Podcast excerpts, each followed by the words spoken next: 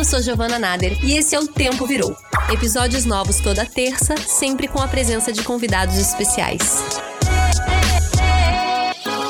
Oi, pessoal! Que felicidade estar tá de volta com mais uma temporada de O Tempo Virou. Eu tava morrendo de saudade de vocês, das nossas trocas, das trocas com os convidados, do aprendizado. Quanta coisa aconteceu, né? Mas é isso, a gente tá de volta, então pode seguir a gente no seu aplicativo de preferência, porque até o final de dezembro a gente tem esse encontrinho aqui marcado todas as terças-feiras. E a gente não tá sozinho. Eu tô muito feliz em anunciar que essa temporada só tá acontecendo porque agora a gente tem uma uma parceria incrível com a Acer, empresa de tecnologia no mercado há 46 anos. A sustentabilidade está presente em todas as etapas do negócio da marca, desde a criação e produção dos produtos até a logística, o atendimento ao cliente e o pós-compra. Eu fiquei empolgada em saber de algumas ações que a marca já realizou, como por exemplo a reciclagem de mais de 20 toneladas de baterias que foram transformadas em novas baterias e mais de 8,8 milhões de produtos que foram expedidos usando usando plásticos reciclados pós-consumo. Inclusive esse computador aqui que eu estou usando para gravar esse episódio.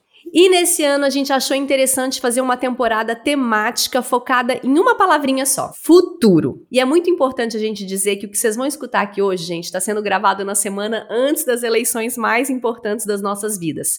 Porque a gente sabe que tem muita coisa em jogo relacionada ao nosso futuro. Mas eu acho importante, independente do resultado, a gente nunca perder de vista que o sol vai nascer no dia seguinte. A gente vai ter que continuar tendo que lutar para garantir nosso futuro e também para pensar em qual futuro que a gente quer viver. E para começar essa terceira temporada, nada melhor do que falar em sonhar. Eu vou repetir, independente do que aconteça no mundo ou com a gente, de quem ganhar ou perder as eleições, a gente nunca pode deixar de sonhar. A gente vai falar hoje do poder dos sonhos com um dos maiores especialistas nessa ação humana tão instigante e importante, o neurocientista e professor da Universidade Federal do Rio Grande do Norte, Siddhartha Ribeiro. Siddhartha é mestre em biofísica pelo FRJ, doutor em comportamento animal pela Universidade Rockefeller, pós-doutor em neurofisiologista pela Universidade Duke, autor de vários livros, dentre eles O Oráculo da Noite e Sonho Manifesto, publicado em 2019 e 2021, respectivamente, pela Companhia das Letras. Então, Siddhartha, seja muito bem-vindo.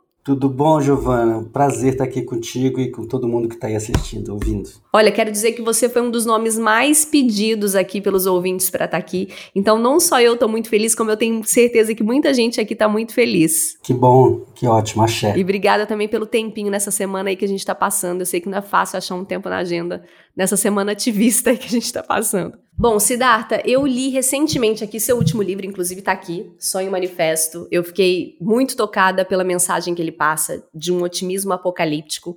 Eu anotei muita coisa que eu vou trazer aqui nesse episódio, mas eu queria que você começasse com uma passagem que diz que os sonhos estão mortos e a gente precisa ressuscitá-los. A gente tem que reaprender a sonhar, né? E que sonho possui esse papel central que a gente precisa recuperar para garantir uma possibilidade para o futuro. E aqui eu falo justamente a ideia de sonhar com a intenção de transformação. Explica para a gente então qual que é esse poder dos sonhos para a gente pensar o futuro da nossa sociedade. Essa pergunta é super importante mesmo, porque nessa sociedade urbana contemporânea, em que as pessoas dormem mal e sonham mal e nem se lembram do que sonham e raramente compartilham o que sonham, e ainda mais raramente encontram alguém que esteja a fim de ouvir, nessa sociedade, esse papel importante do sonho para construir os caminhos do desejo, ele está doente, ele está cheio de entraves. O desejo que cada um, cada uma de nós tem diante da realidade, diante dos muitos nãos que a realidade oferece, ele precisa ser tecido junto com os desejos das outras pessoas para gerar soluções em que todo mundo se satisfaça minimamente. E esse é o papel dos sonhos há muito, muito tempo que é assim, não só na linhagem humana, na linhagem dos mamíferos. O sonho é um processo de reativação de memórias e de construção no sentido de formar um tecido de possibilidades. Isso está muito doente. Então o mundo está muito encurralado nas decisões que foram tomadas ao longo de muitas gerações que levaram a esse estado das coisas. A gente olha, por exemplo, para a Inglaterra, um país foi um império muito importante, muito rico, que explorou o planeta inteiro e hoje em dia está muito enrolado, muito complicado, entrando em decadência acelerada. É, isso tem a ver com a, a, dificuldade de sonhar um futuro coletivo. E isso não está, digamos assim, fora das nossas mãos. Por quê? Porque está nas nossas mãos essa coisa muito íntima de como é que a gente lida com esse espaço de criação de futuro que é muito importante na vigília, mas é ainda mais importante no sono. A decisão sobre como a gente dorme, quanto tempo a gente dorme e o que a gente faz com o conteúdo dos sonhos é uma decisão íntima. Ela é impactada por classe, por raça, por gênero, pelas alteridades todas, mas ela ainda assim é uma, é uma opção pessoal.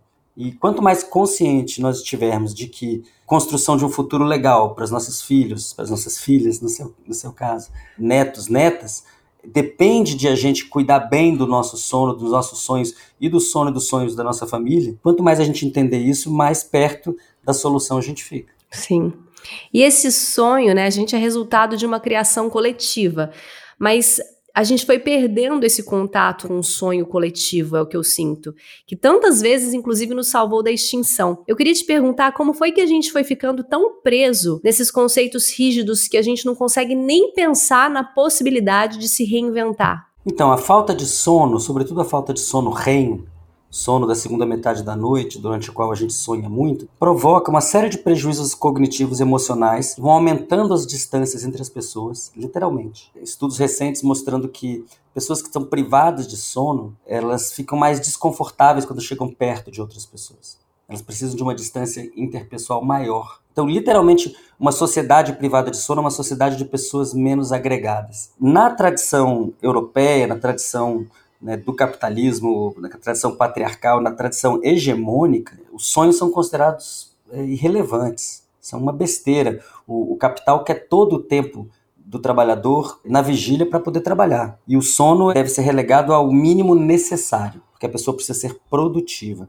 Isso faz com que a pessoa vá acumulando déficits de aprendizado e déficits emocionais que vão gerando um mal-estar generalizado. E quando a gente dorme mal, a gente fica com muita dificuldade de integrar informações. Então, essa burrice planetária tem a ver com isso também. Ele vai gerando pessoas agressivas, violentas, impacientes, irritáveis, recalcadas, tristes, infelizes, e no limite suicidas. Tem, hoje existe mais suicídio no planeta do que homicídio. É um sofrimento psíquico muito grande porque as pessoas estão distantes umas das outras. Estão distantes dentro das próprias famílias. O próprio modelo de família, que até poucas gerações atrás envolvia mais de 10 pessoas, às vezes 20 pessoas, né, às vezes mais, agora envolve uma, duas, três, quatro pessoas. E isso está gerando muito, muita solidão, muito sofrimento. Então a gente precisa olhar para isso com urgência, porque isso é um problema sério mas também a gente precisa olhar para isso entendendo que a solução está nas nossas mãos. A gente pode, a gente já tem conhecimento suficiente para consertar esse estado de coisas. Tô aqui meio querendo rir porque eu me sinto muito representada nessa fala do sono REM, porque como mãe de uma criança de três meses, como é muito importante, né, o sono, a privação de sono vem assim, ah...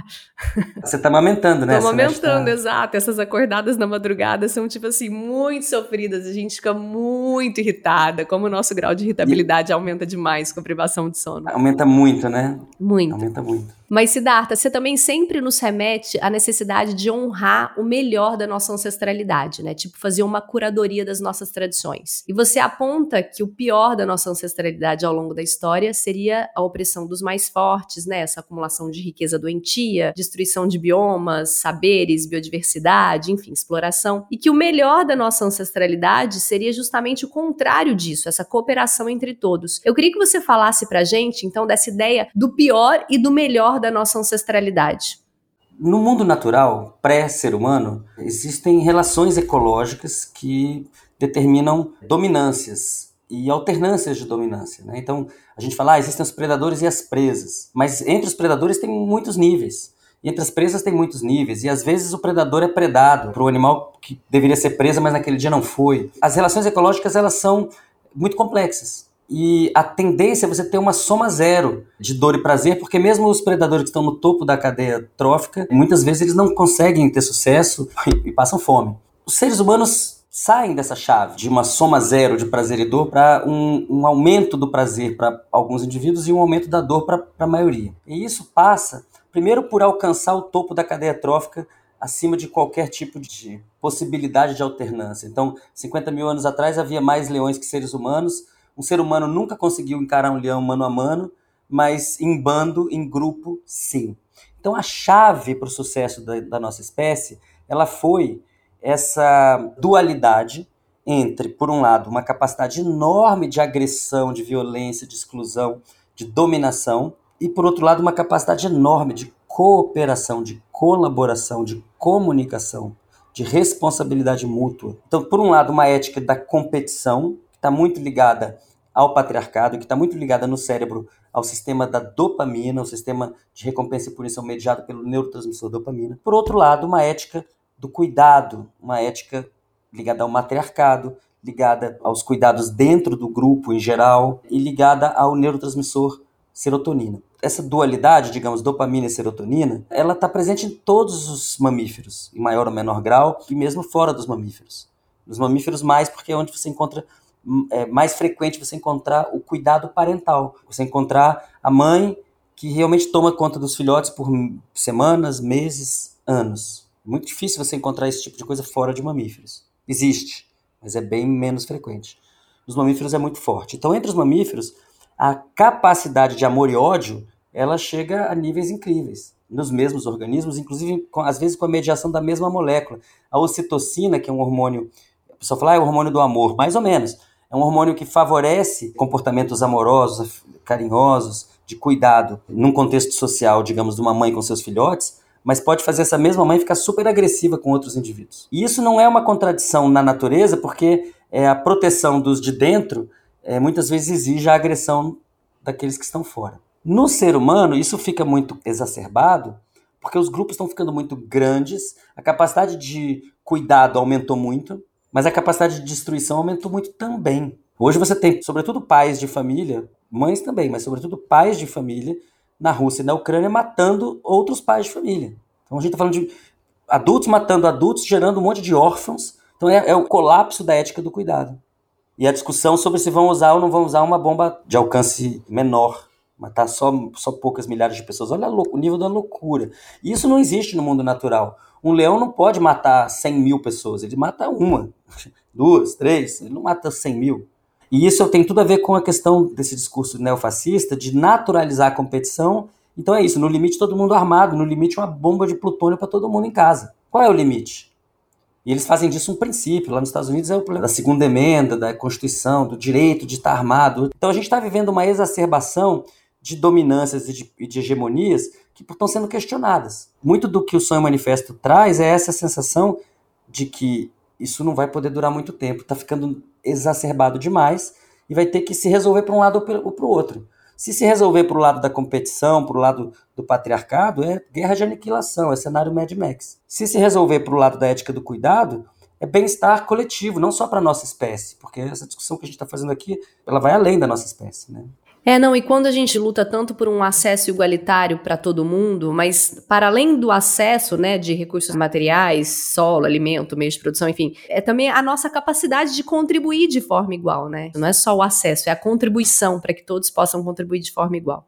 É, e proporcional, né? Quem é mais forte precisa cuidar de quem é mais fraco e não se aproveitar desse fato. E a virada de chave, que é a virada ligada ao amor, à serotonina, é os mais fortes entenderem que eles têm um papel nesse planeta. E esse papel não é ficar mais poderosos ainda. E você é capoeirista. E eu que sou leiga nesse assunto e adoraria saber mais, assim como eu acho que muita gente que está ouvindo, onde que a capoeira pode nos ensinar, né, diante dessa armadilha evolutiva que a gente se encontra? Capoeira é uma super escola. É uma escola de convivência, de tolerância, de respeito. É uma escola de atenção, é uma escola de intenção, é uma escola de humildade. Capoeira ensina as pessoas coisas muito difíceis. Ela ensina as pessoas muito tímidas a se colocarem, ela ensina as pessoas extremamente autocentradas a, baixarem a bola, ela ensina as pessoas é, extremamente rígidas a se flexibilizarem, ela ensina os mais fortes a respeitar os mais fracos, ela ensina os mais fracos a respeitar os mais fortes.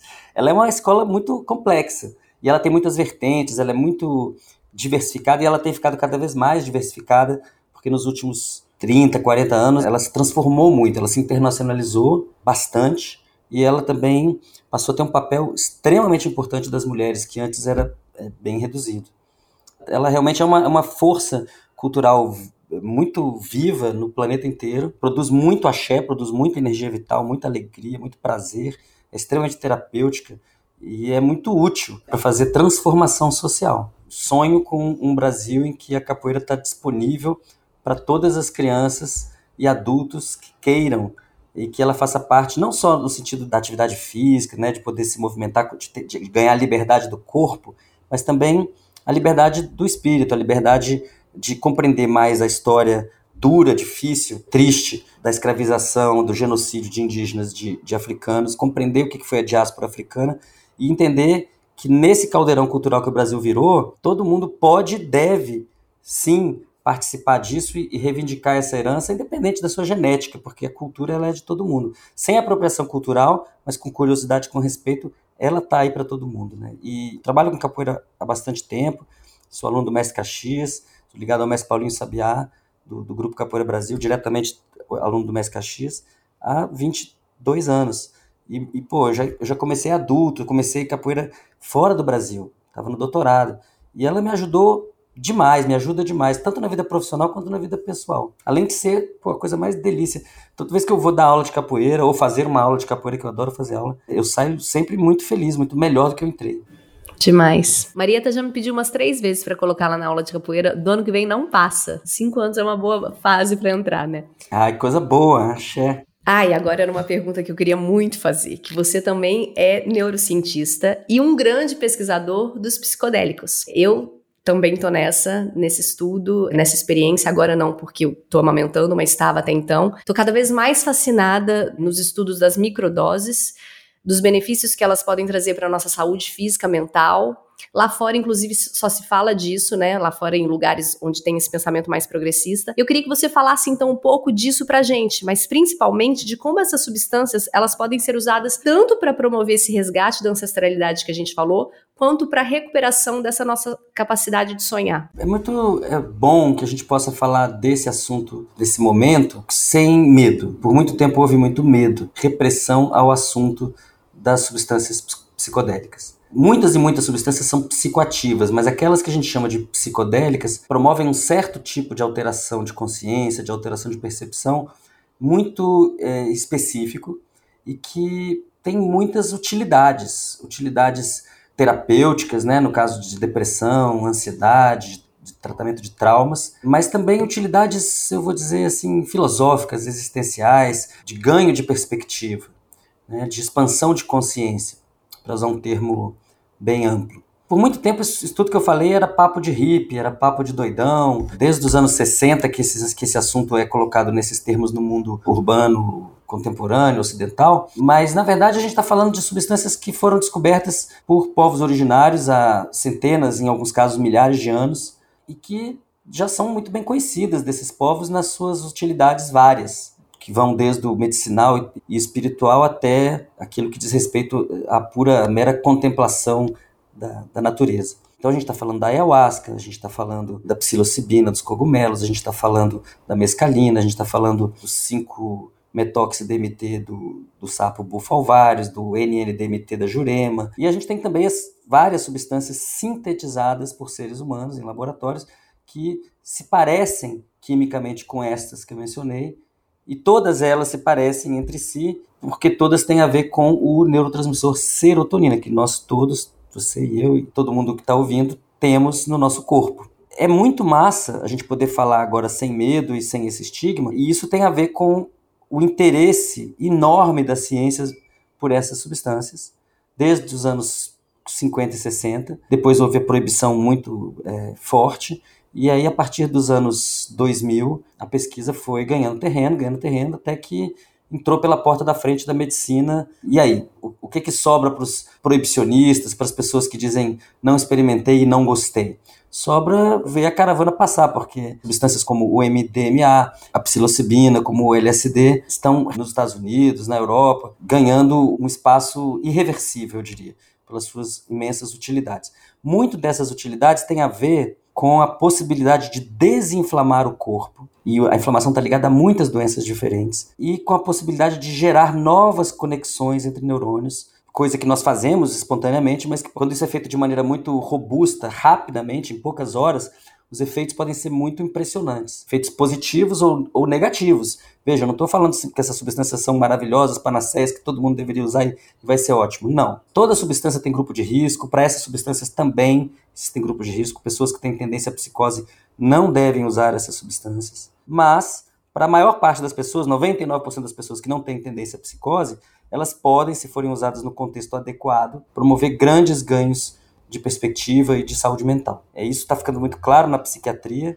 e é uma transformação em curso. Agora, acho que a gente precisa pensar em pelo menos dois aspectos. Um é que o Brasil, agora, poucos dias da eleição, a gente não sabe quem vai ganhar, mas a gente sabe que faz muita diferença quem ganha. Esse tipo de pesquisa no Brasil e esses avanços, com certeza, vão ser mais difíceis e talvez até vedados, no, dependendo do, do, do que vem acontecer no Brasil. Né? A gente sabe que o, as possibilidades de um endurecimento de regime com a vitória do Bolsonaro não são pequenas. Esse campo ideológico tem ojeriza essas substâncias e ama outras substâncias. Né? Não tem problema com, com álcool que, que, por exemplo, mata neurônio, mas tem problema com as substâncias que regeneram e promovem conexões entre neurônios. Tem um outro aspecto que é importante a gente lembrar.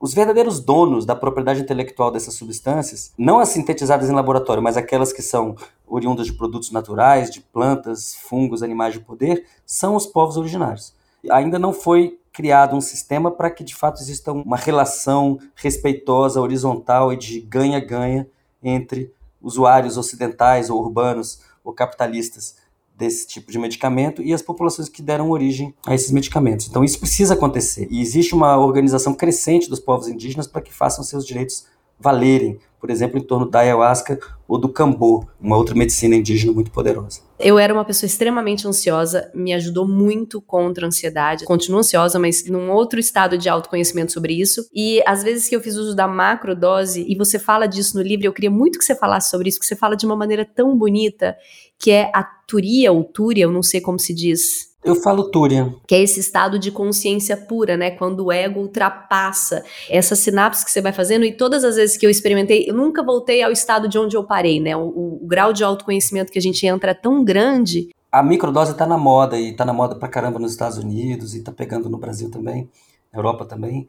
E ela é super interessante. A proposta é buscar benefícios cognitivos emocionais sem uma, uma alteração perceptível das sensações ou do fluxo de, de, pensamento. Do ponto de vista estritamente científico, se a gente olhar os artigos que foram publicados pesquisando esse assunto nos últimos vai, 10 anos, ainda não está muito claro se os benefícios da microdose são, de fato, benefícios com uma base biológica exógena, uma coisa que vem de fora para dentro, a substância promovendo mudanças celulares e tal, ou se é um efeito placebo. Em outras palavras, se o simples fato de você estar tá tomando uma coisa que você acha que vai te causar esses efeitos, já não pode causar esses efeitos porque você acredita nisso e o nosso cérebro tem todas as ferramentas neuroquímicas para fazer essa mágica acontecer. É, e da maneira como eu vejo, isso nem faz diferença do ponto de vista de quem está se beneficiando. O que importa é que o benefício é percebido. Se ele está sendo causado pela substância em si ou pela crença na substância, não é tão importante assim para quem está se tratando. É importante para quem está fazendo a pesquisa, a ciência. Agora, eu pessoalmente acredito que os maiores benefícios podem ser alcançados em experiências ocasionais com doses maiores.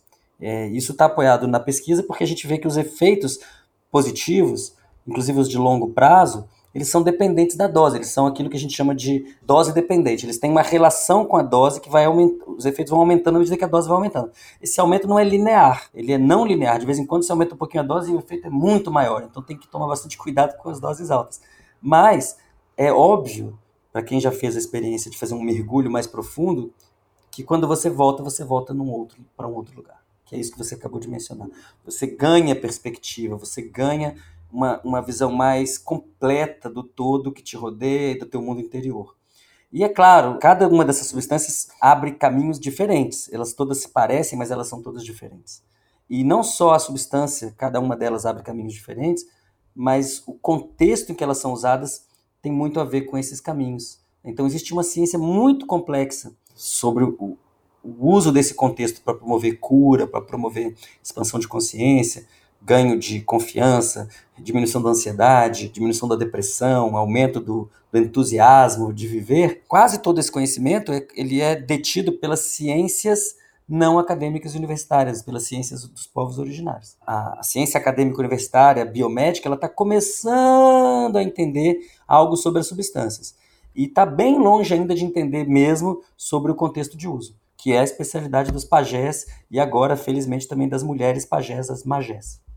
Incrível. Ai, que sonho seria, né? Já que a gente tá falando em sonho, ver esses medicamentos serem aí disponibilizados na rede pública, né? De saúde. Que bom seria se o SUS, né? Começassem a medicar casos de depressão. E... Eu acho que isso é inevitável, mas isso passa por dois aspectos. Um é que não vai ser só uma questão de disponibilizar o medicamento, mas também de disponibilizar a psicoterapia, essa parte do contexto de uso, essa parte que tem a ver com vínculo humano. Isso é muito importante. Isso é tão ou mais importante do que a substância para essa terapia dar certo. E a segunda é a gente realmente olhar para os povos originários não como aqueles que descobriram e passaram adiante, mas como aqueles que de fato sabem melhor como usar isso. E isso significa colocar em xeque e aprofundar cientificamente mesmo o contraste entre o contexto hospitalar de uso e o contexto ritual, o contexto ancorado em tradições de povos originários ou de religiões sincréticas, tipo o Santo Daime, União do Vegetal, a Barquinha. Ou mesmo no, no contexto do neo-xamânico, que é uma coisa que vem crescendo no Brasil. A ideia de que isso daí deve virar remédio e ir para dentro do hospital, ela vem sendo tentada e testada por pessoas preocupadas com a falta de saúde mental do povo, brasileiro sobretudo, mas a gente deve sempre lembrar que não está nada estabelecido que essa é a melhor forma de fazer. Siddhartha, agora para encerrar, eu queria que você falasse de uma metáfora linda que você usa no seu livro também, que é a da guirlanda, que a gente precisa trocar a guirlanda do ódio, da competição, da violência por uma outra guirlanda, né, do amor, da cooperação, da não violência. A gente está com o pior da nossa ancestralidade. Então, diante dessa situação, o que, que você recomendaria que a gente colocasse na nossa nova guirlanda e que urgentemente pede para ser confeccionada por nós mesmos? Agir, acho que é amor Acho que a gente está num momento que a coisa mais básica não está resolvida. Um monte de gente dizendo que é cristão, cristã, e mostrando muito desamor. O amor é muito revolucionário. O amor é muito poderoso, e como você falou lá no início, independente de quem vence as eleições, a gente vai ter que continuar vivendo nesse país todo mundo junto. A gente precisa de ter muito amor, muita tolerância, compreender que o planeta está em transformação. Esse, essa explosão de racismo, de misoginia, isso também revela é, as rachaduras do patriarcado. Então a gente vai ter que ter persistência, vai ter que ter coesão todos aqueles que entendem, todas aquelas que entendem que é preciso avançar na direção do amor, a gente vai ter que ter uma coesão em torno do amor. E a gente vai precisar nos próximos, não nos próximos dias e semanas apenas, mas meses e anos, de entender que essas pessoas que estão fazendo coisas pavorosas vêm de um lugar também de trauma transgeracional. É complicado, é complexo, isso não é passar pano, ao contrário. Essas pessoas têm que ser enquadradas. Mas a gente tem que entender que o objetivo não é uma vingança tipo Velho Testamento, ao contrário, a gente precisa de uma cura planetária. Essa cura é possível, os meios materiais para ela, ela existir estão dados, a gente agora precisa dos meios morais, éticos, para quem crê, espirituais, para alcançar isso daí. Biblioteca Ecológica. Biblioteca Ecológica, o que, que você trouxe aí para os ouvintes para a expansão de consciência? Olha, o que está rolando aqui em casa, eu e minha companheira Luísa, temos ouvido juntos o Projeto Querino, que é um podcast sensacional, sensacional, sobre a contribuição africana para a cultura brasileira. Tá no Spotify, muito massa. A gente viu um filme maravilhoso, que é o, o Mulher Rei, é um filme baseado em, em fatos reais, sobre o reino do Daomé no século XIX e o papel feminino de proteção e de, e de resistência contra a opressão é, escravista, escravocrata de um outro reino africano, naquele momento Oió, com todo o financiamento e apoio do tráfico negreiro português. É muito massa o filme, muito as danças são incríveis, as atuações, o roteiro, isso tudo, filmaço, filmaço. Já há bastante tempo, desde o ano passado, mas a gente continua a ouvir o Afrocanto das Nações, do Mateus Aleluia, que é um disco maravilhoso, volume 1, e ele prometeu mais dois, uma aula de ritmo e de história, de filosofia e de religião africana. E eu tenho quase terminando de ler, mas ainda não terminei, que o livro é enorme, O Despertar de Tudo, do David Graeber e do David Wengrow, publicado pela Companhia das Letras. É um livraço maravilhoso, acho que é a melhor coisa que eu li nos últimos 10 anos, que, para quem gostou de Sapiens, ele coloca o Sapiens de cabeça para baixo, é muito bom. E ele traz coisas impressionantes. Ele traz, por exemplo, a ideia de que a noção de liberdade atribuída aos iluministas, aos franceses, né, na tradição europeia, na verdade, veio de um pensador indígena, Conde Aronque, uma pessoa específica, que inclusive foi à Europa, tem, tem registros das conversas que ele teve. Então, a própria noção de liberdade como um, um valor dos povos originários que depois uma parte dos europeus resolveu bancar. É, e uma outra coisa realmente muito importante para esse momento que o mundo está vivendo, que é a evidência arqueológica dos últimos entre, digamos, entre 12 mil e 6 mil anos atrás, de que a origem da ciência, da medicina, da química, da produção de cerâmica, da geometria, dos padrões geométricos, é feminina que foi o papel feminino na origem da ciência e que foi apagado. Isso tem tudo a ver com tudo que a gente conversou hoje, que é a necessidade de uma mudança, né? Esse sistema patriarcal está ruindo, a gente precisa de um sistema diferente, né? Como eu falei outro dia aqui, o cara falou: "Ah, a gente tá num, o cara tava num, a gente tava falando do sonho manifesto no lançamento do livro, e aí o cara falou: "Ah, mas é, somos todos iguais. E que ele, ele falou isso assim, com as suas boas intenções. Eu falei, ah, somos, somos iguais, vamos fazer assim, entrega o planeta para as mulheres por 100 anos, Daí depois a gente conversa, que os homens já fizeram muito estrago. Claro, o, o, o, patriarcado ele não é só feito por homens, as mulheres também podem fazer parte do patriarcado. Margaret Thatcher foi uma figura extremamente é, patriarcal né, na, na, sua maneira de lidar com a geopolítica. Mas o que é muito lindo é, é a gente perceber que à medida que mais informação vai, vai aparecendo sobre o nosso passado, a gente consegue ver que por muitos milhares de anos havia muito mais respeito à diversidade, à liberdade, com certeza um papel muito mais fértil e reconhecido das mulheres e que esse apagamento é recente e de forma alguma pode ser naturalizado. Maravilha. Olha, eu quero dizer que eu, eu tinha trazido duas dicas e uma delas foi o livro justamente que eu usei aqui, ó, para levantar o computador, que é o Despertar de Tudo, que é o livro que eu tô lendo também. Diferente de você, eu ainda tô no começo, mas eu achei muito importante trazer ele aqui para essa biblioteca ecológica, porque eu acho que conversa muito com o seu livro sobre essa nova construção de sociedade. E, e é muito instigante. Importante falar também que o Graeber, um dos autores, foi o projeto de vida dele. Ele ficou décadas e décadas escrevendo esse livro. Ele faleceu logo antes do livro ser publicado. É uma pesquisa riquíssima que cai por terra tudo aí que a gente achava que existia sobre a sociedade, a construção da sociedade, democracia. Então, assim, vou reforçar essa dica do Siddhartha, porque também era minha dica. E a segunda dica que eu vou trazer aqui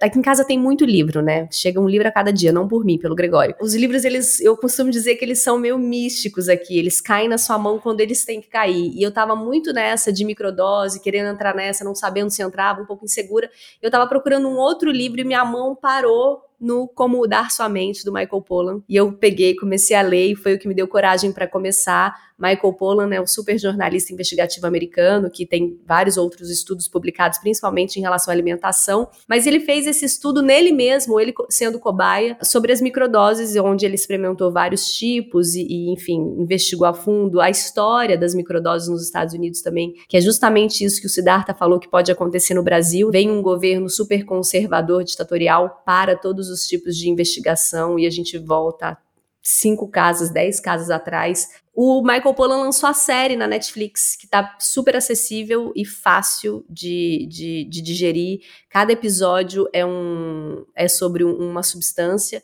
Então, super indico a série também. A dica, eu não sei nem se eu posso dar essa dica. Qualquer coisa depois vocês cortam aí, Jordana e Vitor. Mas eu compro minhas microdoses na Natureza Sana ou Natureza Divina, que são sites legais, né?